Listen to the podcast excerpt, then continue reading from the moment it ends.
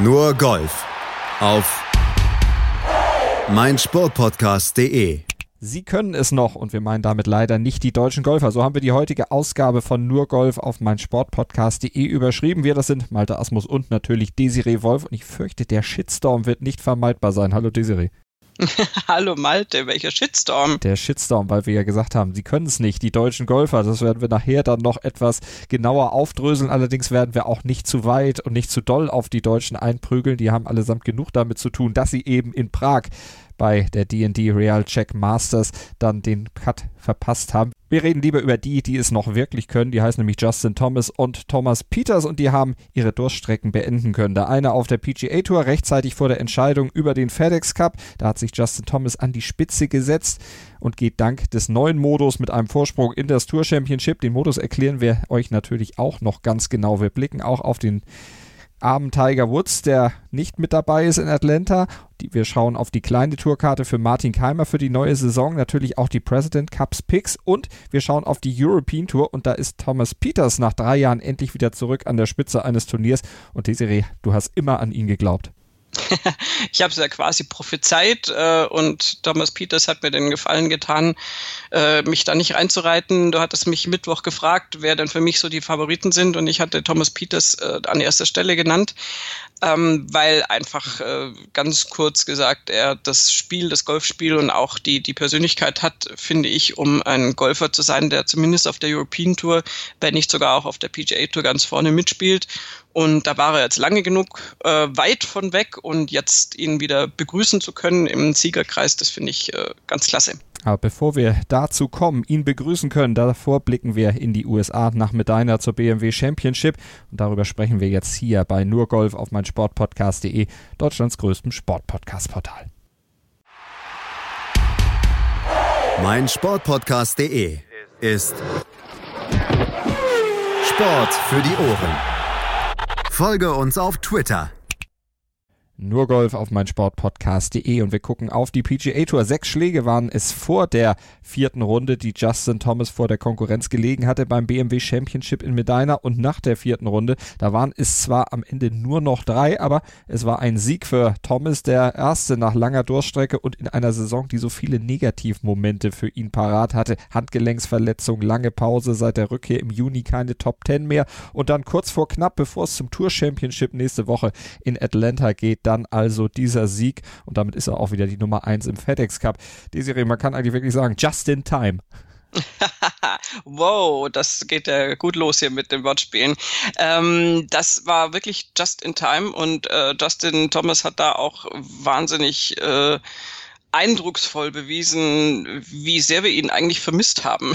ist mal blöd formuliert, weil ähm, er tolles Golf gezeigt hat und besonders natürlich am Moving Day das mit diesem Moving sehr, sehr schön interpretiert hat und eine 61 gespielt hat, mit der er ja lustigerweise die 63 von Matsuyama vom Freitag gekontert hat äh, die ja auch schon sehr, sehr, sehr beeindruckend war. Matsuyama, da kommen wir sicher auch noch dazu, mit zwei 63er Runden natürlich wirklich eine tolle Performance.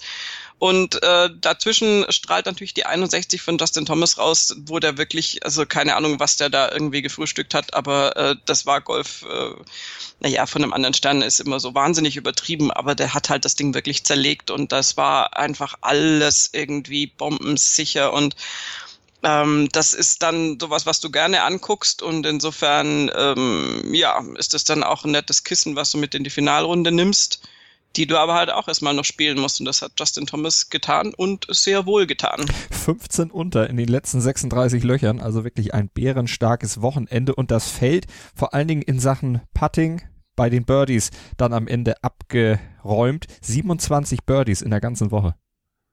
Ja, also äh, Hammer. Und ähm, es ist ja also eine Kombination aus zum einen äh, Bälle an die Fahne zu nageln, so dass äh, die Putts natürlich dann eine relative Selbstverständlichkeit äh, zu sein scheinen und auch sind und ähm, dann längere Putts aber zum richtigen Zeitpunkt dann eben doch zu machen. Es gab auch in der Schlussrunde da so ein paar Paar-Putts, ein paar Paar-Putts, ähm, die äh, durchaus wichtig waren und die er dann eben auch aus einer längeren Distanz machen konnte. Und ähm, das ist dann die hohe Kunst und dann kannst du dir auch das restliche Feld bei so einem Turnier vom Leib halten.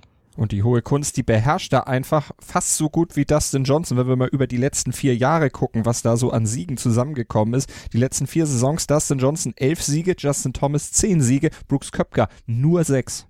Gut, da waren ein paar Major dazwischen, aber. Ja gut, Brooks Köpker hat da ja eher eine minimalistische Herangehensweise. Den interessieren ja die normalen Siege nicht so sehr. Der macht ja nur die großen Dinge.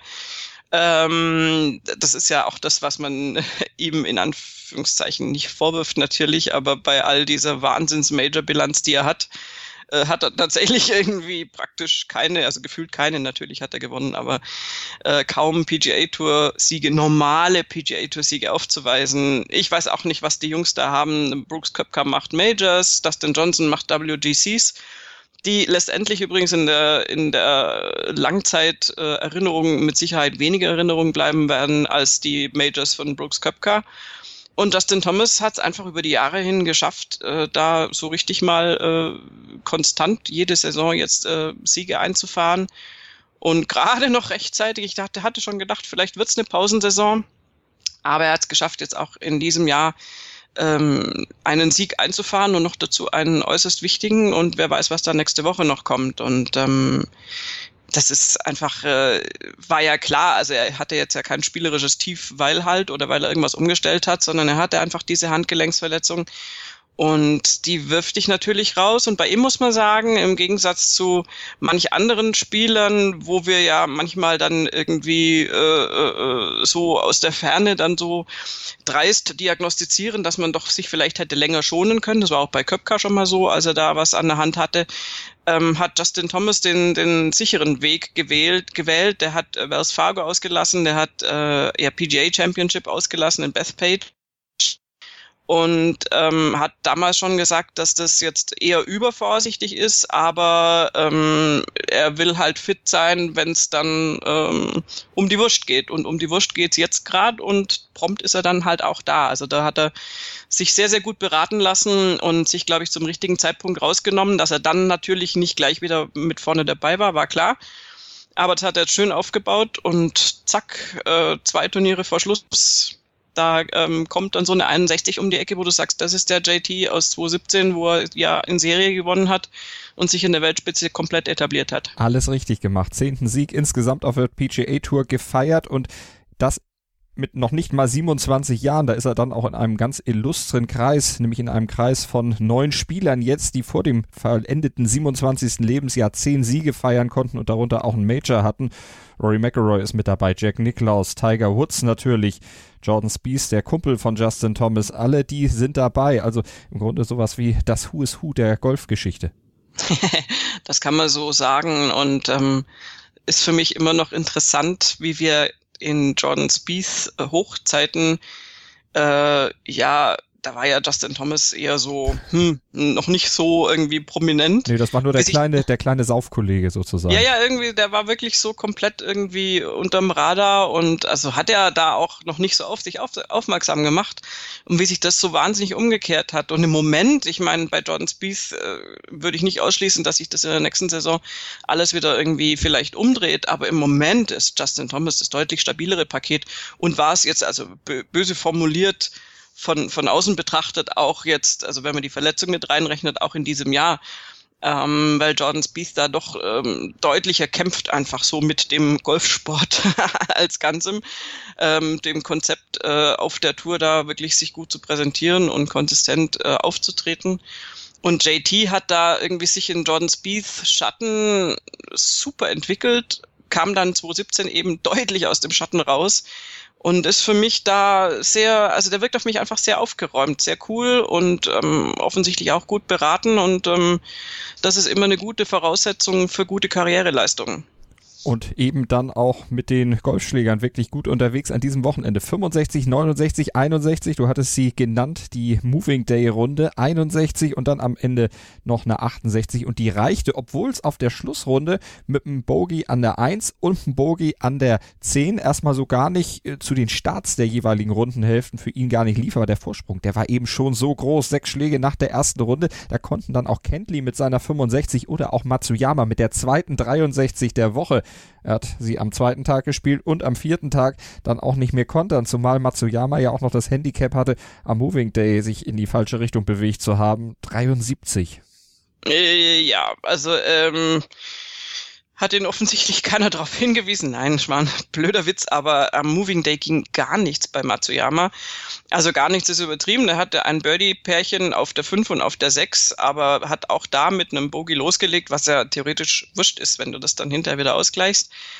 Aber dann auf den Backnine auch leider gar nichts irgendwie äh, hingekriegt und äh, dann eben auch an der berühmten 10 äh, hängt natürlich immer an den Abschlägen dann, Abschlag rechts raus, bist du schon im Rough, dann ist der Folgeschlag auch irgendwie im Bunker und dann hangelt du dich da so am Rand des Wahnsinns entlang. Ich habe das selbst auf einer Privatrunde vor ein paar Tagen auch so praktiziert und das Schlimme ist ja, ähm, gerade als Amateurspieler sagt man ja sowieso, wenn du irgendwo rechts, links draußen bist und wirklich in der Grütze liegst, dann spiel doch in Gottes Namen einen sicheren Schlag zurück aufs Fairway, hast der Einschlag verloren und danach ist alles dufte. Du machst es halt nicht. Ich bin ja da genauso blöd und ein Pro hat natürlich da wiederum eine andere Herangehensweise die müssen und dürfen dann natürlich dann trotzdem auf Risiko spielen, gehen dann davon aus, dass sie es im Idealfall rausschaffen. Aber das Rough in Medina war halt jetzt äh, manchmal dann doch wirklich sehr hoch entwickelt und also nicht unbedingt an Zentimetern, aber wenn das sehr, sehr dicht ist, kommst du da halt auch nicht so wirklich gut raus.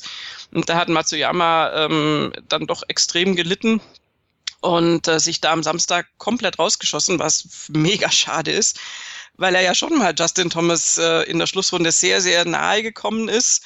Äh, das hat dann JT zwar noch nach Hause gebracht, aber gerade mal so. Und ähm, Matsuyama ist natürlich dann schon auch echt äh, toll anzugucken, wenn der da so, so, ein, so eine Schlussrunde hat, wo der den Platz dann irgendwie zerlegt und Birdie-Serien spielt ohne Ende. Ich meine, er hatte ein einziges Bogey an der 16, das war aber dann irrelevant, weil ich meine, für ihn ging es vor dem Turnier eigentlich nur darum, überhaupt unter die Top 30 zu kommen. Das hat er jetzt geschafft. Und, ähm, und dann spielt er fast noch um den Sieg mit. Dazu hätte aber Justin Thomas und auch äh, Patrick Kentley äh, hätten da deutlich mehr federn lassen müssen, um Matsuyama da noch eine Chance überhaupt einzuräumen. Aber wenn man jetzt schon weiß, wie Justin Thomas, dass eben dieser Matsuyama noch da ist, der ihn ja auch schon mal abgefangen hat, dann könnte man ja auch denken, na, da wird so jemand wie JT, auch wenn er natürlich eine Erfahrung hat, viel gewonnen hat, aber eben auch eine Durststrecke hinter sich hat, dann vielleicht doch mal etwas nervös werden vor so einer Schlussrunde, auch wenn man viele Schläge Vorsprung hat, sechs Stück, aber auch das haben ja viele schon vergeigt auf der PGA Tour, auf der European Tour. Wir haben ja die Beispiele in den letzten Jahren regelmäßig nennen können. Hören wir mal rein, was Justin Thomas zum Thema Nervosität vor der Finalrunde in seiner Pressekonferenz gesagt hat. I was probably I was really nervous before, like kind of as I was leaving my house and driving to the course. Um, you know, just uh, it's it's probably a better time just to kind of put your phone away and not not have stuff. It's just yeah, everyone always texts you, and it's just like it. Um, and then I got the, the locker room guys giving me advice in the locker room of how to how to finish off a tournament, and I was like, I've done this a couple times, guys, but thank you. So it's it's honestly that's what I was saying on the way over here. It's a lot of the outside noise that that makes it harder sometimes to stay focused. Also am besten Scheuklappen anlegen, weil jeder will Ratschläge geben, auch wenn äh, er es natürlich selber, wie er sagt, am besten weiß. Ich habe es ja schon ein paar Mal geschafft. Ja, das ist, äh, ich meine, jeder mag irgendwie Justin Thomas. Er ist einer der Spieler, der äh, sicherlich äh, da einfach ähm, auch so, ein, so eine Position hat, dass einfach gerade auch die amerikanischen äh, Kollegen dann da natürlich ihn unterstützen wollen und das dann gut meinen. Ich kann mir gerade tatsächlich nicht vorstellen, wer da tatsächlich zu ihm hingeht und sagt, du pass auf, musst es so und so machen, weil ja, äh, Justin Thomas, ich meine, äh, er war jetzt mal weg, aber das hatte einen guten Grund und ähm, also das Mentale kannst du auch nicht im Lockerroom dann klären. Also wenn der für die Schlussrunde nicht richtig eingestellt ist, dann hilft auch ein Ratschlag von einem guten Kumpel nicht. Ist ja süß und äh, da, wie gesagt, ist gut gemeint, aber das bringt natürlich gar nichts. Und ähm, ja, du musst halt tatsächlich wirklich dich da ein bisschen abschotten. Scheuklappen ist vielleicht ein Tick äh, übertrieben formuliert, aber gar nicht so weit weg davon, dass man wirklich äh, schauen muss, dass man halt äh, sich nicht zu sehr stressen lässt von so Ratschlägen zum einen und auch sich nicht zu sehr nerven lässt irgendwie. Also ich, ich könnte mir vorstellen, also ich wäre da äh, schnell, glaube ich, ein bisschen genervt, wenn zu viele Leute dir da äh, wohlmeinend natürlich, aber dauernd auf die Pelle rücken und was von dir wollen oder halt dauernd was zu dir sagen. Ich hätte da lieber meine Ruhe und ähm, das wird Justin Thomas im Prinzip nicht, nicht anders ergehen. Der ist nur einfach natürlich auch ein netter Typ und sagt dann, hey, danke, passt schon. Ähm, andere Spieler haben sich da ein furchteinflößendes Gehabe ähm, angeeignet. Also mein zu einem Tiger Woods geht, glaube ich, keiner hin und sagt, du, pass mal auf, also wenn du jetzt in Führung liegst, also so eine Finalrunde ist noch nicht gespielt. Ne?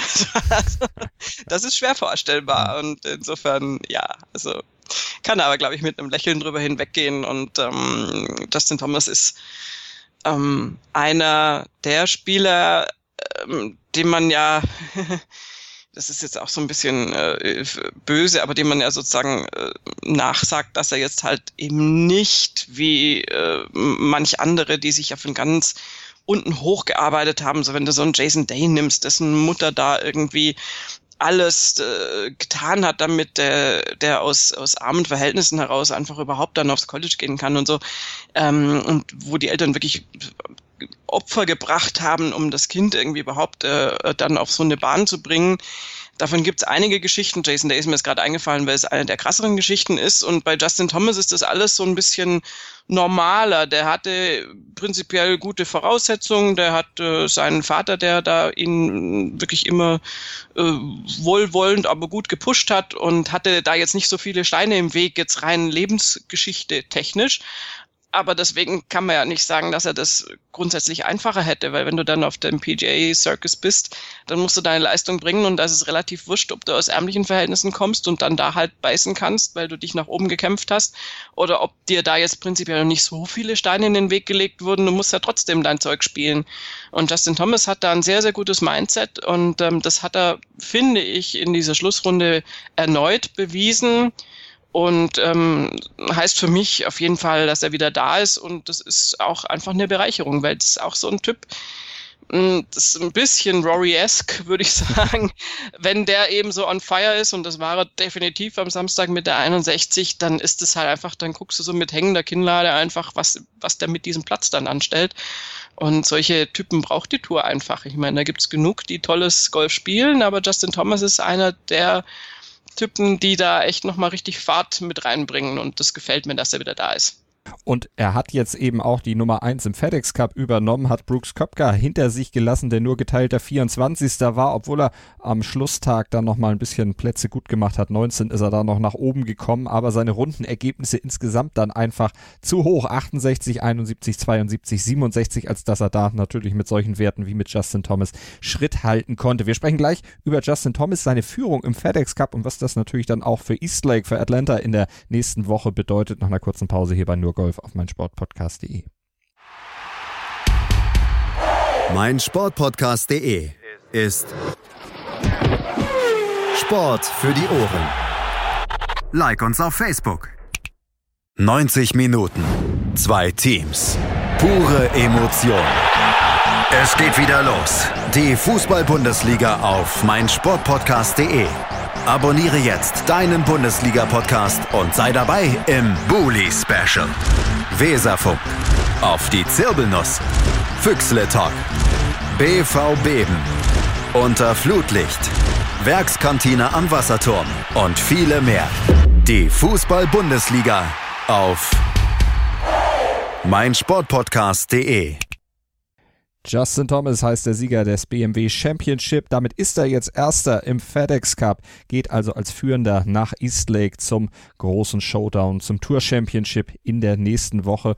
Desiree, jetzt gibt's ja in der nächsten Woche dann beim Tour Championship in Atlanta auch noch eine Neuerung.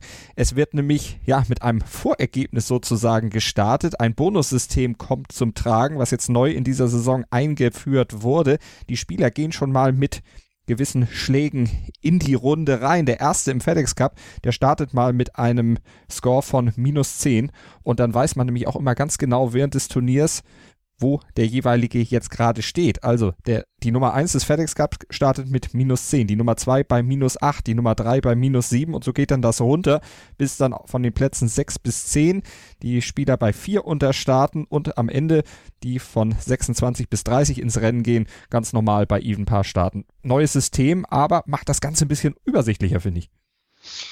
Ja, wird man sehen. Also ich bin äh, noch nicht ganz mit mir im Reinen oder ich habe noch nicht die endgültige Meinung dazu. Die haben wir, glaube ich, alle erst, wenn das tatsächlich mal gelaufen ist. Also ja, du hast absoluten Punkt.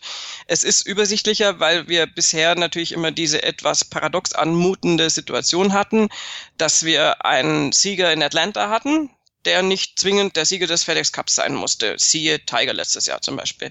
Und ähm, das, äh, ja, die, dieses, wie soll man sagen, diese Situation möchte man jetzt vermeiden. Und ähm, jetzt ist es praktisch so, der End, äh, der, der, der Sieger der am Ende in, in Atlanta ist dann logischerweise auch der FedEx Cup Champion, weil man dieses Bonussystem oder dieses Punkte, quasi ein Vorgabensystem, wenn du so willst, eigentlich eingeführt hat. Ähm, also prinzipiell finde ich das sehr gut, dass wir diese ganzen Rechnereien raus haben, weil das ist tatsächlich was, was mich äh, unglaublich immer nervt, dass also schon am ersten Tag in Atlanta, wo noch überhaupt nichts gegessen ist, dann schon dauernd rumgerechnet wird, wie dann jetzt der FedEx Cup äh, Stand am Schluss sein wird und diese Projections, die also das ist ja am, am Schlusstag ist es ja okay, aber also das macht mich wahnsinnig. Das kennen wir doch von der Bundesliga Blitztabelle am Wochenende. Ist Bayern äh. schon Meister oder hat Dortmund schon aufgeholt? Ja, ja, genau. Nach einem Tag vor allen Dingen. Kram. Ja, oder nach einer Partie war ja auch sehr ausschlaggebend. Ja. Äh, ja, vor allem während der Partie noch. Nach zehn Minuten. Hm. Also das ist eben, das ist genau vergleichbar und das ähm, nervt mich eher, weil das ist dann wirklich also die Technik überinterpretiert und äh, sinnlos interpretiert. Und insofern ist das äh, zumindest mal weg. Das ist auf jeden Fall ein großer Bonus es ist jetzt halt, äh, das wird jetzt spannend, ähm, wenn, wenn da tatsächlich, äh, ich meine, musst du mal sehen, ich meine, es ist ein Bryson DeChambeau oder ein Louis Oosthuizen, die auf Even Paar starten, sind jetzt halt mal zehn Schläge hinter Justin Thomas, wenn das Turnier losgeht. Und ähm, auch, äh, also ich meine, schon Rory McIlroy wird das äh, schmerzlich auf 1, 2, 3, 4, auf Platz 5 ist der nur noch mit 5 unter, also 5 hinter Justin Thomas unterwegs der wird diese fünf Schläge auch schon merken. Und insofern, äh, ich bin sehr gespannt. Also ich kann mir noch nicht ganz hundertprozentig vorstellen, wie sich das jetzt anfühlt über die Turniertage. Ich glaube, da wird sich sehr viel relativieren an den ersten zwei Tagen schon und äh, durchmischen und durcheinanderrutschen und so. Aber auch, auch letztendlich, wie Justin Thomas dann da mit seiner Minus 10 auf die Runde geht, who knows? Werden wir einfach mal abwarten und uns genau anschauen oder Justin Thomas einmal selber fragen. Er hat es nämlich beantwortet auf der PK nach seinem Sieg, was er über diesen Vorsprung dann für die nächste Woche so denkt. Yeah, that's great. It definitely beats the position I was in uh, at the beginning of this week. I can certainly a thousand percent say I've never slept on a Wednesday lead, but um, I'm definitely excited for that, and um, I'm just going to go try to win the golf tournament as if everybody starts at zero. Eine Mittwochsführung, was ganz Neues, aber für ihn auch ungewohnt. Muss auch erstmal sehen, wie er mit sowas umgeht. Das kann ja auch zur Belastung werden, auch wenn er jetzt ja nervenstark ist. Wir haben vorhin drüber gesprochen und können das auch nochmal mit einer Statistik untermauern. Zehnmal nach der Schlussrunde oder vor der Schlussrunde in Führung gelegen und siebenmal gewonnen. Also er kann mit sowas umgehen. Ja, kann er sicher und ähm, also äh, aus meiner äh, Sicht ist es äh, tatsächlich so, dass du wahrscheinlich nach dem ersten oder nach den ersten zwei Tagen überhaupt erst anfängst zu rechnen. Also anders kannst du da fast nicht rangehen. Also wenn, wenn ich da irgendwie ein Spieler wäre, würde ich bei Null anfangen. Ich würde äh, Business as usual machen. Ich würde einfach gucken, mein bestes Golf da irgendwie auf die Matte zu bringen. Und dann guckst du immer so nach zwei Tagen mal so unverbindlich, was dabei denn jetzt eigentlich rausgekommen ist. Wer möglicherweise hinter dich zurückgefallen ist oder wo du stehst ähm, weil du kannst ja, also da jetzt äh, permanent zu denken, oh, jetzt habe ich noch minus sechs auf die Führung überhaupt, äh, jetzt mal vorausgesetzt, dass Justin Thomas da bliebe, der kann ja auch fünf Löcher spielen und schon bei minus 15 sein, theoretisch. Also es ist, ähm, klar, ich, ich, wie gesagt, ich kann noch nicht so ganz, ich kann mir alles Mögliche vorstellen, wie es sich anfühlt, aber wissen werden wir es tatsächlich erst nach dem nächsten Sonntag. Und ähm, ich bin sehr, sehr gespannt, was da noch abgeht. Ich meine, die ganze Spitzengruppe da, diese Top 5, die sind alle zu beachten und äh, können da schon relativ viel Wind machen. Und natürlich kann auch von vier unter und drei unter da noch irgendwer äh, da, siehe Hideki Matsuyama, der ist bei minus drei zum Beispiel, ähm, kann dann natürlich, ich meine, es sind vier Tage zu spielen. In vier Tagen sind äh, minus zehn Schläge dann auch nicht das Riesenpolster. Insofern schauen wir es uns mal an. Das ist auf jeden Fall mal eine Neuerung. Jetzt zusätzlich zu dem Fakt, dass wir eben nicht mehr vier Playoff-Turniere haben, sondern nur noch drei. Und ja, ich glaube, so evaluieren kann man das dann hm. so richtig erst in der, in der Woche drauf. Gucken wir nochmal kurz aufs Ranking. Justin Thomas also vorne, Patrick Kentley zweiter, Brooks Köpker dritter, Patrick Reed vierter, Rory McElroy fünfter, John Rahm sechster, Matt Kutscher siebter, Sender Schoffley achter, Webb Simpson neunter und Abraham Enser, der ist zehnter. Und wenn wir auf Abraham Enser gucken, dann müssen wir auch auf den President's Cup gucken. Der steht ja dann auch Ende des Jahres noch auf dem Programm und jetzt sind ja die acht ersten des US-Teams und die Inter des International Teams, die stehen fest, also die, die sich übers Ranking qualifiziert haben und Abraham Enser ist auf internationaler Seite dabei zusammen mit Mark Leishman, Louis Oosthuizen, Adam Scott, Hideki Matsuyama, auch der ist mit dabei. Ähm, CT Pan zum ersten Mal, Cameron Smith ist mit dabei und Hao Tong Lee. Ganz genau, bunt gemischte Truppe auf der internationalen Seite, ähm, Gewicht wie oft ähm, meistens sind ja mehrere Australier und mehrere Südafrikaner dabei.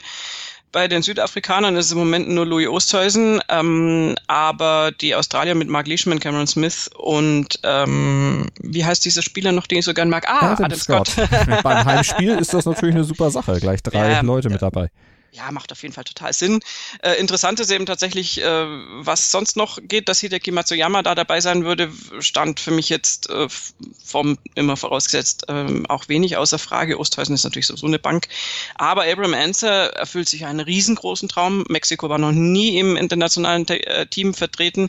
Insofern, das ist für ihn eine Premiere und für sein Land eine Premiere. Der wird da wirklich, äh, also sich äh, unglaublich gefreut haben.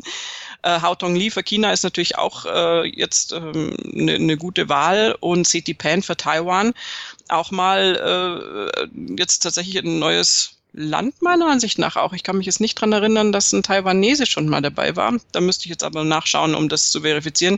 Also insofern sind es schon mal interessante acht und es geht ja jetzt äh, dann drum in der nächsten Zeit sich dafür einen Captain's Pick in Position zu spielen. Und die, äh, wie soll ich sagen, das Feld derer, die da noch reinrutschen können, das ist durchaus, also bei beiden Teams äußerst interessant. Gucken wir nochmal kurz, wer bei den USA überhaupt dann schon fest dabei ist. Brooks Köpker, Justin Thomas, Dustin Johnson, Patrick Kentley, Xander Shoffley, Webb Simpson, Matt Kutscher und Bryson DeChambeau. Und wenn du sagst, die, die in der Bubble sitzen, da ist ja dann unter anderem auch noch Tony Finau mit dabei. Der hätte ähm, alleiniger Dritter werden müssen, um automatisch da reinzurutschen. Er ist am Ende Vierter geworden. Wieder mal knapp vorbei für Tony Finau. Passt irgendwie so ein bisschen zu seiner gesamten Karriere.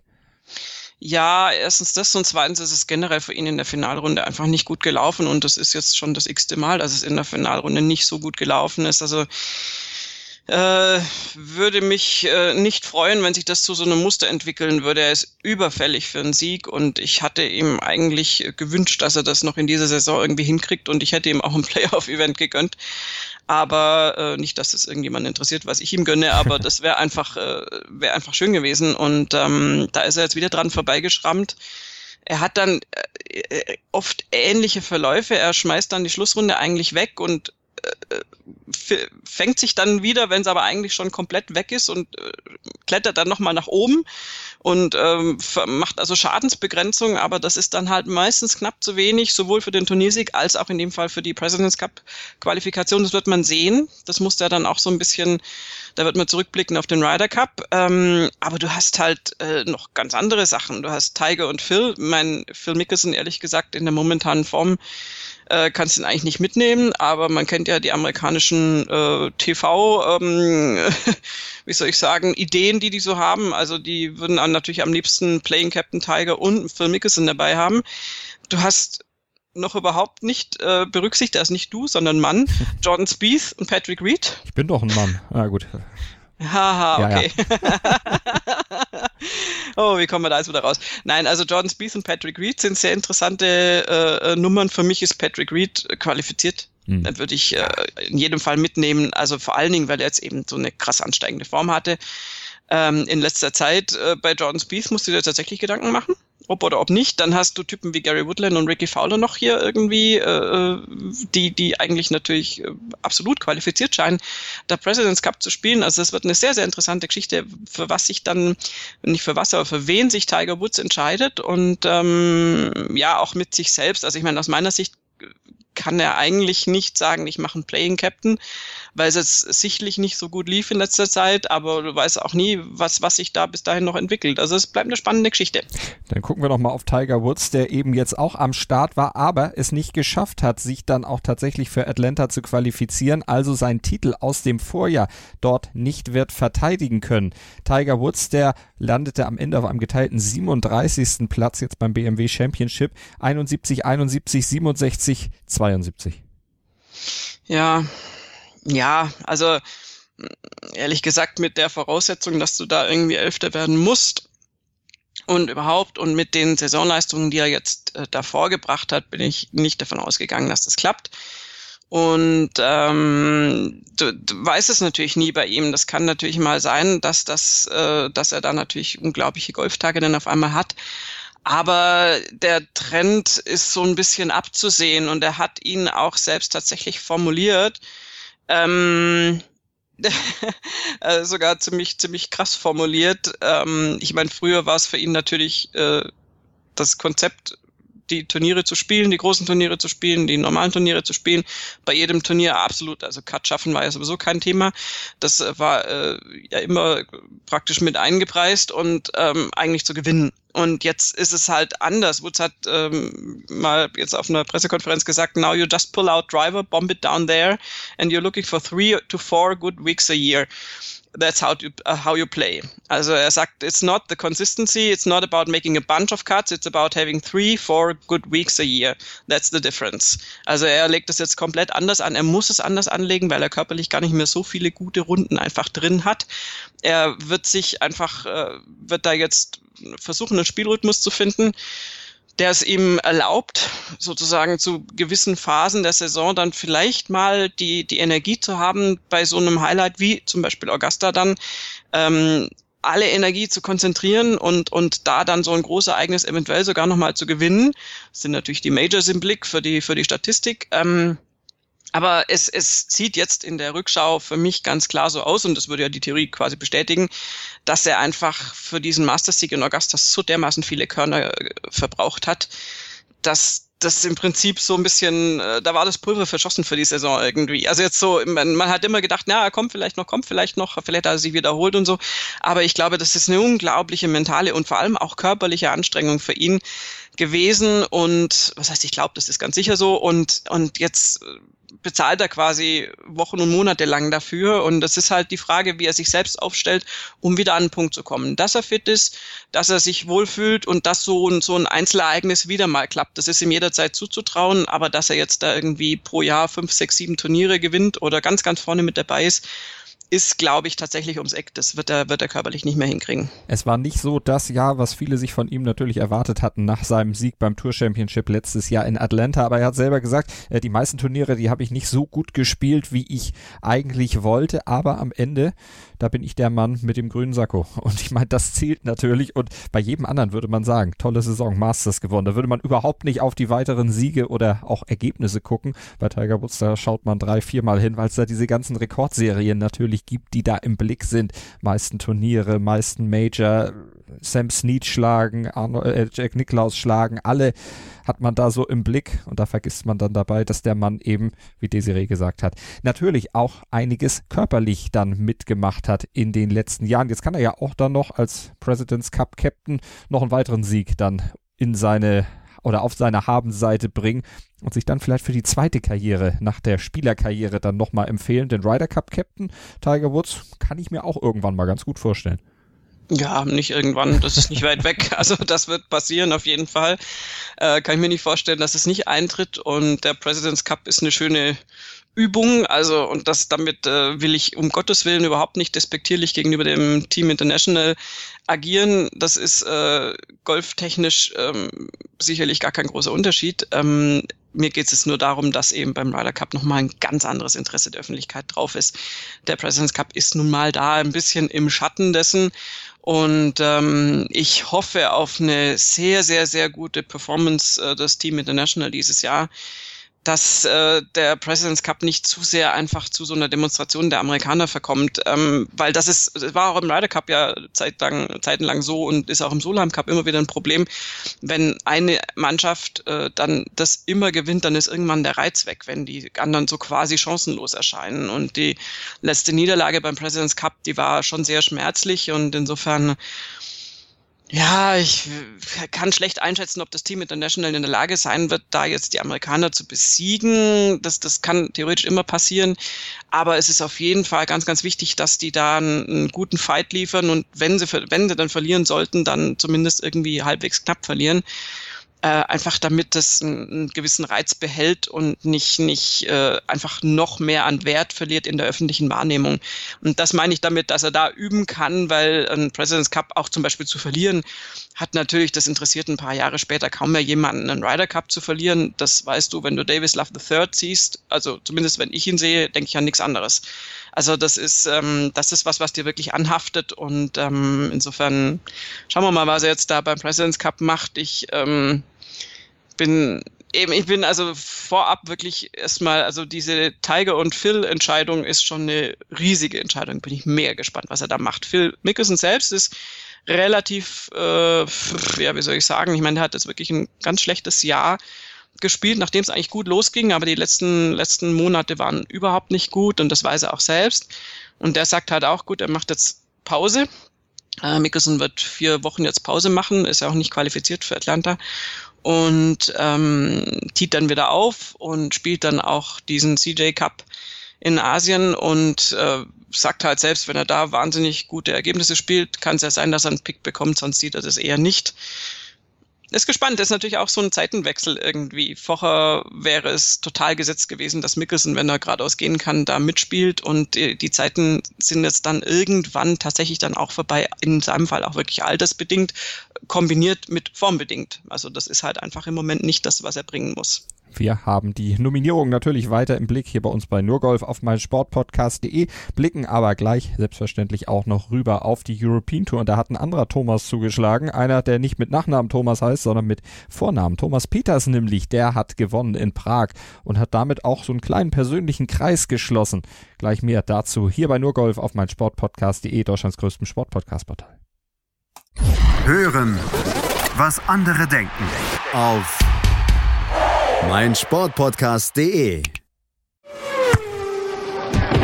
Die komplette Welt des Sports. Wann und wo du willst. Sportplatz mit Malta Asmus und Andreas Thies. Täglich neue Podcasts aus der Welt des Sports. Von Airhockey bis Zehnkampf. Berichterstattungen, Interviews und Fakten. Sportplatz auf meinsportpodcast.de.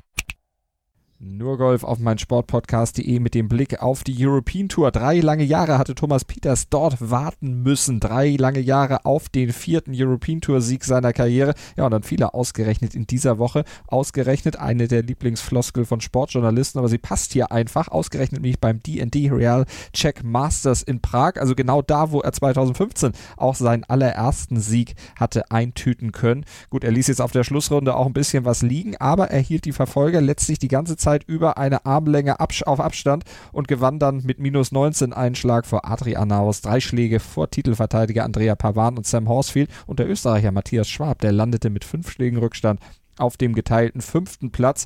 Also noch einer, der es doch noch kann. Thomas Peters, Desiree, und du hattest ja immer an ihn ja, wenn ich einmal mich äh, aus dem Fenster lehne und der Tipp mal tatsächlich eintrifft. Ja, ich hatte Thomas Peters tatsächlich auf der Liste. Ich hatte es in der letzten Sendung, glaube ich, auch gesagt. Und ähm, freut mich ungemein, dass er da jetzt äh, diesen Sieg einfahren konnte. Äh, die Belgier sind generell so in so einem Tief. Also Kolser hat ja nun wirklich schon sehr, sehr lang sind aber einfach spektakuläre Spieler, die du dir gerne anschaust. Ähm, und auch Thomas Peters natürlich unvergessen, sein Ryder Cup-Auftritt 2016 ähm, ist so ein Spieler, bei dem du immer eigentlich denkst, also du schon wieder nicht du Malte, sondern Mann oder eben auch Frau, so wie ich zum Beispiel. Oh, vielleicht denke ich das auch. das weiß ich ja nicht. Du kannst dich dem dann gerne anschließen, aber ich denke halt immer, Menschenskinder, der hat, der hat so, so tolle Anlagen und ähm, das ist so schade, dass der da so wirklich wieder abgetaucht ist. Und in dieser Saison macht er so ein bisschen einen Move nach oben. und ähm, ist jetzt da mit diesem Turniersieg, glaube ich, zur richtigen Zeit jetzt mal wieder ganz oben gestanden, um, um da auch noch äh, richtig Schub mitnehmen zu können. Wir sind ja auf der European Tour im Gegensatz zur PGA Tour noch überhaupt gar nicht durch. Da kommen ja noch einige Ereignisse und ähm, bei ihm geht es jetzt auch nicht mehr irgendwie um die Tourkarte, der liegt da safe im Race to Dubai.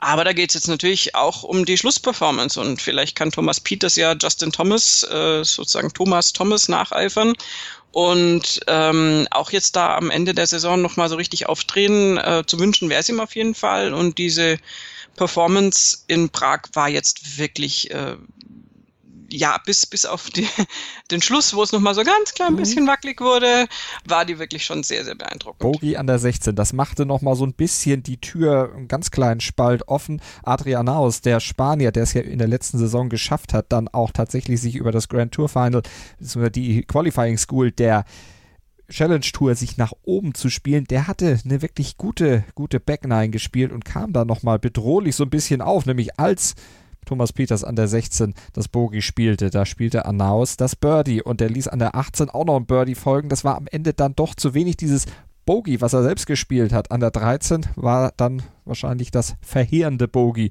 was ihn dann endgültig stoppte. Dabei hatte er an der 12 noch einen Eagle gespielt. Also Freud und Leid auf der Backnine bei Adrian Naus dann doch sehr dicht beieinander. Hätte eine Möglichkeit gehabt. Ja, gut, ich meine, lass äh, Thomas Peters dann noch irgendwie ein Bogie mehr spielen, dann äh, sind sie da schon im Playoff, die beiden. Insofern, Adrian Aus hat das äh, sehr, sehr gut äh, zum Rundenende hin gemacht. Ähm, hat auch, also an der 16 haben nicht so wahnsinnig äh, viele Spieler der vorderen ähm, Flights äh, wirklich ein Birdie gespielt. Das hat er sehr gut gemacht. Äh, und an der 18 mit einem Birdie aufhören ist natürlich auch immer ein guter Move. Das hat übrigens auch Matthias Schwab, der Österreicher, gemacht. Aber generell war einfach Thomas Peters äh, zu Peters äh, Gunsten natürlich schon zu weit enteilt vorher. Es sieht jetzt wahnsinnig knapp aus, aber der hatte natürlich über weite Teile der Schlussrunde da einfach äh, drei Schläge Führung, ähm, vier Schläge Führung, wie auch immer. Und ähm, auch Andrea Pavan hat da natürlich richtig versucht, nochmal äh, da ranzukommen, hat eine tolle Frontline gespielt mit minus fünf, dann nochmal drei Birdies, war schon auf minus acht. Aber auch er ist halt nicht mehr rangekommen dann letztendlich. Ist von zu weit hinten gestartet und hatte auch ein Bogey an der 17 dann noch, was ihn nochmal einen Schlag zurückgeworfen hat.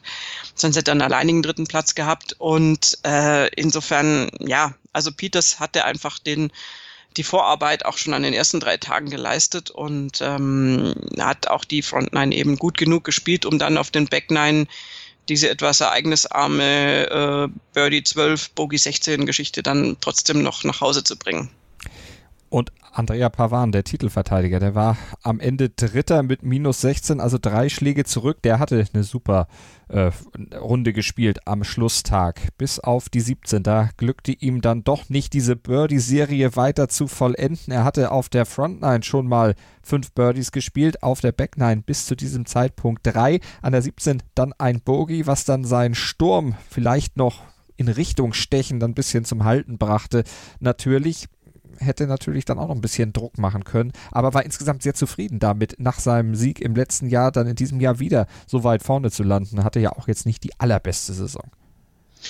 Ja, aber bei Andrea Pavan gab es durchaus ähm, paar Ereignisse in dieser Saison, die, die sehr, sehr gut gelaufen sind. Und ich meine, er liegt auf, auf Platz 27 im Race to Dubai, also da kann man gar nicht meckern. Ähm, hat sich ja die BMW Open, International Open in München geholt und ähm, ist jetzt wirklich immer wieder vorne dabei. Und das ist ja einfach das, was die Spieler brauchen, dass sie immer in Contention sind, dass sie immer wieder die Möglichkeit haben, theoretisch unter den Top Ten zu sein und sich für den Turniergewinn in Frage zu bringen äh, nicht in Frage zu bringen, in Position zu bringen natürlich. Und ähm, insofern glaube ich, dass Andrea Pavan natürlich gerne den Titel da verteidigt hätte, aber mit dem dritten Platz kann er da auch ganz zufrieden sein, weil er einfach am Moving Day am Samstag mit der 71 äh, sich zu weit rausgeschossen hat. Da war er weit und breit der Einzige, der in die 70er äh, kam mit den Ergebnissen unter den ganzen Führenden. Wenn dann natürlich Peter 66, Annaus 65 spielt, ähm, ja eigentlich die meisten Spieler da wirklich äh, irgendwo in den mittleren 60ern landen, dann bist du mit einer 71 natürlich da wirklich ein bisschen abgemeldet und das ist dann letztendlich das, was ihm zum Verhängnis wurde. Sonst hätte sein Schlussrun sicher noch Erfolg gehabt, weil er da wirklich natürlich von der Tagesleistung her mit der 65 ein besseres Ergebnis gespielt hat als Peters und auch als Arnaus. Und am Ende eben geteilter Dritter mit minus 16. Zwei Schläge besser als der geteilte Fünfte Matthias Schwab, der Österreicher. Den haben die Kollegen von der European Tour Medienabteilung nach seiner Runde im Interview gehabt. Und er zieht Bilanz einer insgesamt sehr zufriedenstellenden Woche in Prag. Ja, die Runde im Großen und Ganzen war es eigentlich wieder okay heute. Es war wirklich windiger, ziemlich windig. Äh, von dem her war es schwerer zum Spielen als in den letzten Tagen. Ich habe ein paar äh, ja, unnötige Fehler gemacht, drei Bogies heute auf der Runde, das ist ein bisschen zu viel, aber dafür fünf Birdies. Und am Ende zwei unter und Top Ten ist, ist ganz gut für mich. Nicht nur Top Ten, sondern Top 5. Da erstellt er sein eigenes Licht sogar so ein bisschen noch unter den Scheffel.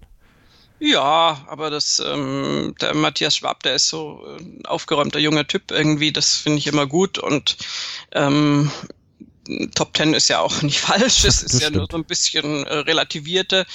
Und ähm, ich glaube, da, ja, also da ist er einfach ähm, in seiner Einschätzung ganz richtig dabei. Er kann prinzipiell einfach noch besser Golf spielen. Er hat die Anlagen dazu. Er hat das jetzt in Prag, finde ich, nicht äh, übermäßig gezeigt und ähm, hat sich natürlich mit der Leistung auf, auf diese Top 5 jetzt vor, äh, vorgespielt, das ist klar. Aber bei Matthias Schwab würde ich tatsächlich auch vermuten, dass der irgendwann in, vielleicht in der nächsten Saison oder so, dann auch tatsächlich für einen Turniergewinn mal fällig ist. Das ist jetzt noch ein junger Spieler, der lernt noch, der ist jetzt auch ein paar Mal dran vorbeigeschrammt. Aber ähm, der wäre eigentlich dran, die Anlagen dazu hat er auf jeden Fall.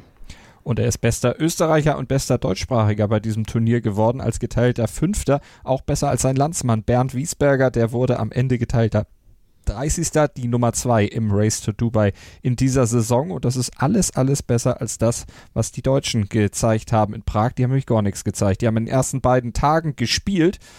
Ja, aber außer dabei gewesen, kann man da eigentlich auch nicht viel mehr dran äh, dann vermelden. Ich verbitte mir eine solche Reaktion auf meine äh, Mutmaßung, weil ich kann mich noch an einen Satz erinnern, dass ich gesagt habe, ich würde im Zweifelsfall eher auf die Österreicher als auf die Deutschen setzen. Das heißt nicht, dass dann alle sechs deutschen Spieler den Cut verpassen müssen, fix. Also das kann ja wohl nicht wahr sein. Also so möchte ich bitte nicht verstanden werden.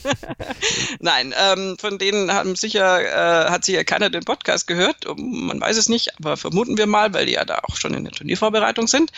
Aber es ist halt, ich meine, Marcel Marcel Schneider und Philipp Meo mit minus zwei, minus eins sind ja noch irgendwie halbwegs, also ein bis, bisschen mit gutem Willen knapp am Cut vorbei. Aber beim Dritt haben wir Marcel Siem, Max Schmidt mit plus eins, plus drei, plus fünf. Das ist halt schon deutlich daneben, mhm. sind dann schon auf den Plätzen 108, 122, 135 und auch ein Leitmannstädter mit einer plus 10 dann auf einem, auf einem 150. Platz äh, alleine. Ähm, das ist dann halt schon wirklich krass am Cut vorbei. Das ist sehr schade.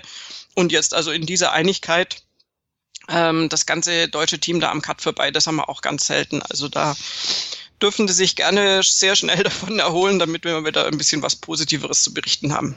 Decken wir ganz schnell den Mantel des Schweigens da einfach drüber. Wir haben es der Chronistenpflicht halber erwähnt. Lass uns noch über was Positives in Sachen deutsches Golf sprechen, denn Martin Keimer, der hat jetzt doch eine Tourkarte für die PTA Tour im nächsten Jahr bekommen.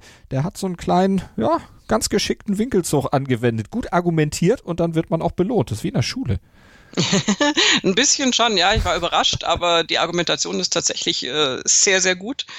Ähm, Wenn es ein Aufsatz gewesen wäre, hätte ich als Deutschlehrer da hingeschrieben, sehr, sehr schöner Einfall. Oder er hätte es einfach so gemacht, das äh, ist mir in meiner Karriere in der Schule ein paar Mal gelungen, durch gute Argumentation eine Note hinten raus dann doch noch ein bisschen nach oben zu pushen.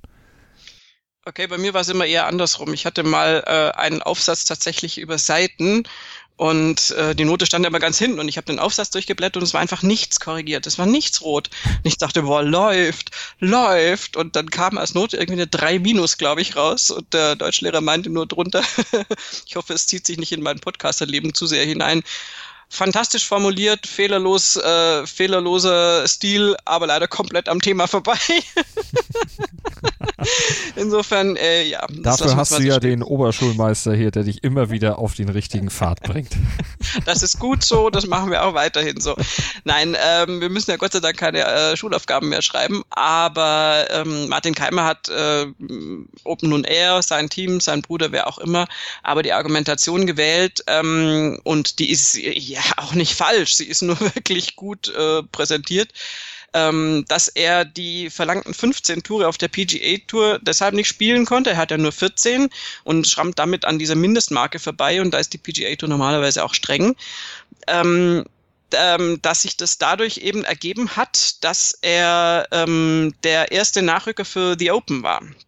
Und dass er deswegen nicht eins der Turniere in den USA in der Zeit äh, gespielt hat und nicht spielen konnte, weil er dem Turnierveranstalter und dem Major-Veranstalter The Open den Respekt erwiesen hat, bis zum Donnerstag früh quasi parat zu stehen, falls da noch jemand ausfällt. Und äh, dieser erwiesene Respekt hat ihm dann das 15. Turnier gekostet und deswegen konnte er die 15 nicht spielen und er bittet eben darum, ähm, trotzdem äh, diesen eingeschränkten Tourstatus zu erhalten, den er mit seiner Position jetzt in, in der FedEx Cup-Rangliste ähm, bekommen würde. Und dem hat die PGA Tour tatsächlich stattgegeben. Also er ist im nächsten Jahr dann auch in den USA mit dabei, nicht bei allen Turnieren, aber da er ja durchaus auch Name ist als zweifacher Major-Sieger, da hat er dann sicherlich über diese kleine Spielberechtigung hinaus dann auch noch die Chance, noch bei weiteren Turnieren mitspielen zu dürfen. Finde es ein bisschen schade, ist er weniger in Europa zu sehen. Ja, aber ähm, Martin Keimer muss jetzt irgendwie also ganz unbenommen jetzt von Tourkarte oder nicht Tourkarte, muss er jetzt eh einfach einen, einen Weg finden für sich, wie er diesen Schedule, äh, der ja dieses Jahr jetzt ja auch so äh, krass verändert wurde, einfach am besten für sich anpasst und wie er seine Turnierplanung am besten gestaltet. Und ähm, da hilft es einfach schon mal ungemein, wenn man die, äh, wenn auch eingeschränkte, aber die Spielberechtigung hat da kann man ja dann immer noch irgendwie sich dann entscheiden, spiele ich European Tour, spiele ich PGA Tour. Er wird sicher nicht ausschließlich auf der PGA Tour äh, aufscheinen, das kann ich mir nicht vorstellen. Und vielleicht ist es in manchen Fällen auch sinnvoller für Martin Keimer tatsächlich sich auf der European Tour so mal wieder ein bisschen das Selbstverständnis ähm, herbeizuspielen und sich, sich ein gutes, ein gutes Gefühl auch heranzuspielen. Und er ist jetzt eher an einem Punkt in der Karriere, wo es ähm, also er ist jetzt nicht da, wo Tiger ist, der sagt, meine Güte, ich, ich gucke halt, dass ich irgendwie zwei, drei Mal in der Saison irgendwie noch irgendwas reißen kann. Also so, da würde ich jetzt Keimer garantiert nicht hinstellen, auch wollen. Aber ähm, Martin Keimer hat auch schon einfach vieles in seiner Karriere erreicht. Der muss jetzt gucken, dass er vom, vom Golferischen, vom Spielgefühl her, vom wie präsentiere ich mich auf dem Golfplatz, dass er da den Weg findet, wo er Spaß dabei hat, weil sich dieser Spielspaß ja auch immer sofort auf die Ergebnisse dann letztendlich umschlägt. Und ähm, und dass er da einfach jetzt äh, zu einer guten Form dann findet und dann hoffentlich im nächsten Jahr eben nicht nur ganz knapp um Positionen dann schachern muss, sondern halbwegs äh, sicher qualifiziert ist und dann auch entsprechend die, die Turniere spielen kann, die er spielen möchte. Und wir alle möchten ihn wiedersehen. Und ich meine, er ist auch der, der in der Berichterstattung in Amerika zum Beispiel ähm, als krassestes Beispiel genannt wird von eben Leuten, die jetzt keine PGA-Tour-Karte mehr haben, als, als diese Sonderregelung jetzt noch nicht klar war, und wo man immer gesagt hat, boah krass, hey, Martin Keimer hier, zweifacher Major-Sieger, ist, äh, ist nicht dabei nächstes Jahr. Und das, das haben die Amerikaner, ähm, da haben die Amerikaner ein größeres Augenmerk drauf als die, die, Europäer, die halt in dem Moment, in dem da nicht Spitzengolf allererste Kajüte gezeigt wird, ähm, ja sowieso natürlich nicht Bericht erstatten. Und insofern hoffe ich, dass Martin Keimer da seine, seine Kritiker Lügen strafen kann und, und wirklich jetzt da ähm, einen guten Weg für sich findet mit dem er gut leben kann, so dass ihm das Ganze Spaß macht und dass das Ganze auch einen gewissen Erfolg bringt. Und dann werden wir ihn auch hoffentlich wieder weiter oben im Leaderboard sehen. Und irgendwann werden wir dann vielleicht auch über ihn sagen, nicht nur über Justin Thomas und Thomas Peters, sondern auch über Martin Keimer. Er kann es doch noch. Das war's für heute hier bei Nurgolf auf mein Sportpodcast.de. Malte Asmus und Desiree Wolf sagen vielen Dank an euch fürs Zuhören. Vielen Dank dafür, dass ihr unseren Podcast abonniert habt, dass ihr ihn liked, dass ihr uns bei iTunes vielleicht auch mal eine kleine Rezension da lässt. Da würden wir uns auch sehr drüber freuen und dass ihr uns ansonsten auch gerne Feedback gebt über die unter diesem Podcast in den Show Notes angezeigten Wege. Vielen Dank fürs Zuhören. Vielen Dank dir, Desiree. Gerne. Nur Golf auf meinsportpodcast.de. Willkommen bei meinsportpodcast.de. Wir sind Podcast. Wir bieten euch die größte Auswahl an Sportpodcasts, die der deutschsprachige Raum so zu bieten hat. Über 20 Sportarten, mehr als 45 Podcast-Serien, über 9000 veröffentlichte Podcasts und über 5 Millionen Podcast-Downloads allein im Jahr 2018. Wir sind Podcast. Wir sind meinsportpodcast.de